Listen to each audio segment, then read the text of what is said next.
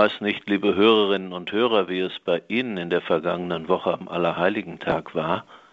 Bei uns in Westfalen war ein fast spätsommerlicher, wunderbarer Sonnentag und ich stand auf dem Friedhof an den Gräbern meiner Verwandten und dachte, irgendwie ist das ganz untypisches Allerheiligenwetter, denn ich verbinde damit Niesel und Regen und Kälte und hier war es genau das Gegenteil. Eigentlich ein Wetter, das zur Botschaft dieses Allerheiligen Tages und vor allem auch des kommenden Allerseelentages gut passte, denn das Licht der Sonne steht für das Licht der Hoffnung, das uns diese Festtage ins Herz geben möchten. Der November wird Totenmonat genannt durch den Gedenktag aller Seelen, durch den evangelischen Feiertag des Toten Sonntags, aber auch durch den Volkstrauertag in der Mitte des Monats, ein Monat, in dem eben das Wetter manchmal auch die Stimmung prägt, die so recht zu Trauer zu passen scheint. Aber wenn Sie schauen, was uns Christen mitgegeben ist, als ein wunderbares und großes Geschenk der Hoffnung, dann geht es ja genau um das Gegenteil. Natürlich darf Trauer sein und sie darf ihren Platz haben. Natürlich müssen wir der Trauer Raum geben, sonst sucht sie sich Wege, die vielleicht in Gesundheitsprobleme umschlagen. Trauer kann manchmal sehr spät Menschen richtig das Leben schwer machen.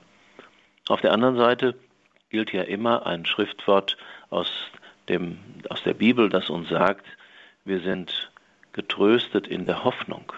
Und diese Hoffnung ist es eben, die uns gerade auch durch die Feier der verschiedenen Gedenktage und Festtage gegeben werden soll.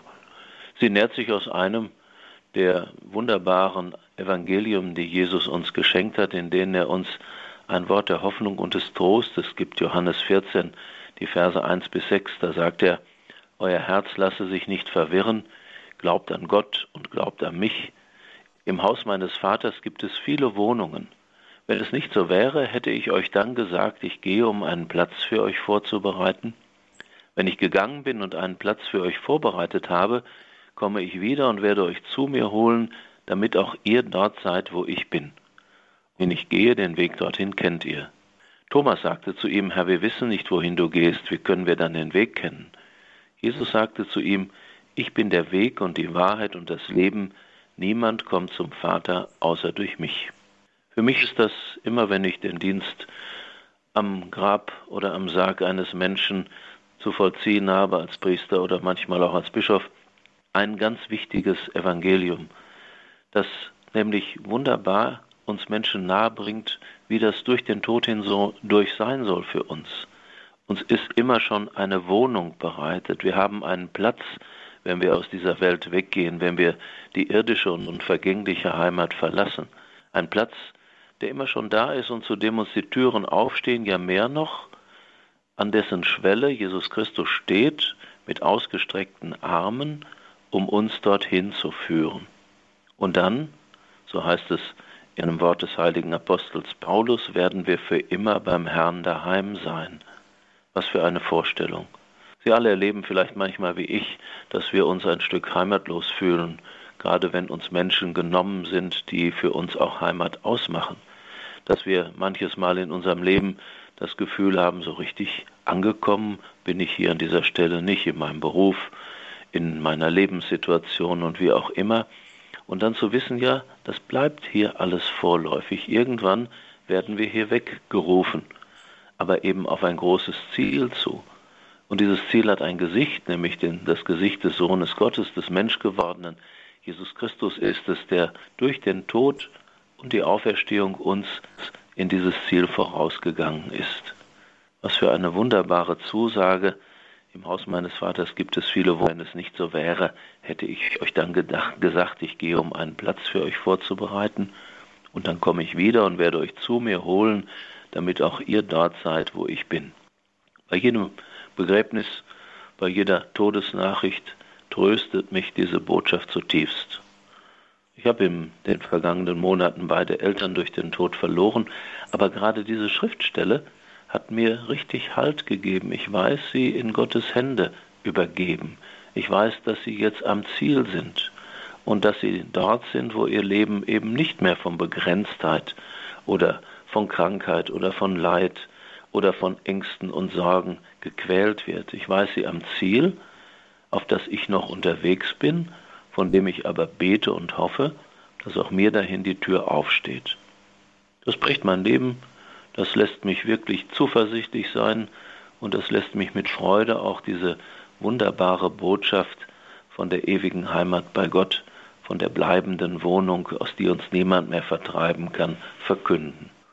Und wie gesagt, das Wetter am Allerheiligen Tag, zumindest hier in unserer Gegend Deutschlands, war so, dass die Sonne, die da schien, so richtig das Herz auch berührte.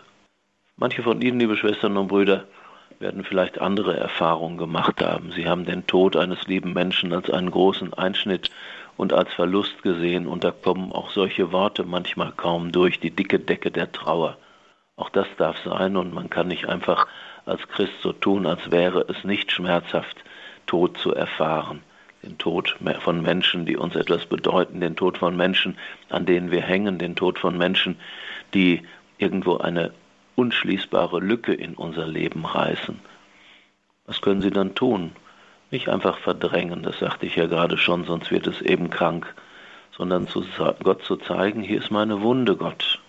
Ich kann sie selber nicht heilen, aber heile du sie.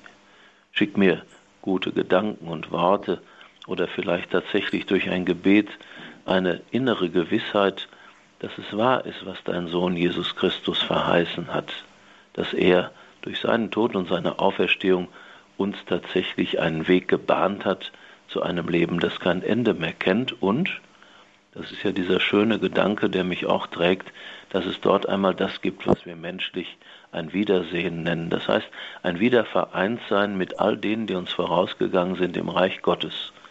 Die warten da schon auf uns. Die halten uns sozusagen einen Platz frei. Wir kommen in ein Vertrautes, wenn wir aus dieser Welt weggehen. Und deshalb, mich hält diese Zusage, dass Jesus sagt, wer sich an mich hält, an den Weg, die Wahrheit und das Leben, der kommt zum Vater. Ich wünsche Ihnen dadurch Zuversicht und Trost und Kraft und darf Ihnen jetzt Gottes Segen erbitten. Der Herr sei mit euch. Und mit deinem Geiste. Der Name des Herrn sei gepriesen. Von nun an bis in Ewigkeit. Unsere Hilfe ist im Namen des Herrn, der Himmel und Erde erschaffen hat. Es segne und behüte euch der allmächtige und gute Gott, der Vater und der Sohn und der Heilige Geist. Amen. Gelobt sei Jesus Christus. In Ewigkeit. Amen.